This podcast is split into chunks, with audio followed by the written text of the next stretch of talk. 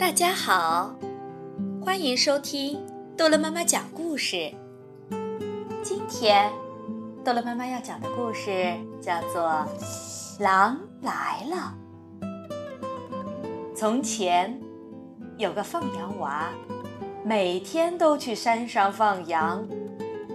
一天，他觉得十分无聊，就想了个捉弄大家、寻开心的主意。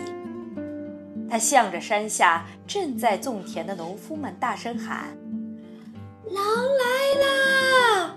狼来啦！救命啊！”农夫们听到喊声，急忙拿着锄头和镰刀往山上跑。他们边跑边喊：“不要怕，孩子，我们来帮你打恶狼。”农夫们气喘吁吁地赶到山上一看，连狼的影子也没有。放羊娃哈哈大笑：“真是有意思，你们上当了。”农夫们生气地走了。第二天，放羊娃故伎重演，善良的农夫们又冲上来帮他打狼。可还是没有见到狼的影子。放羊娃笑得直不起腰，哈哈哈哈！你们又上当了，哈哈哈哈！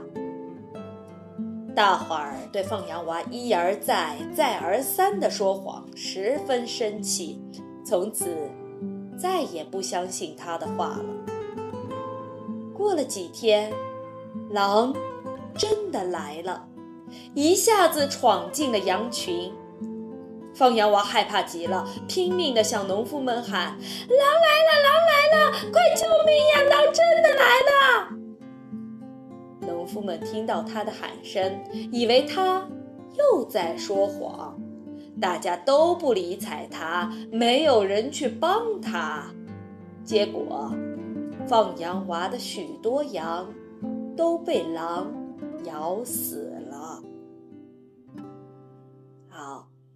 故事讲完了，孩子们，再见。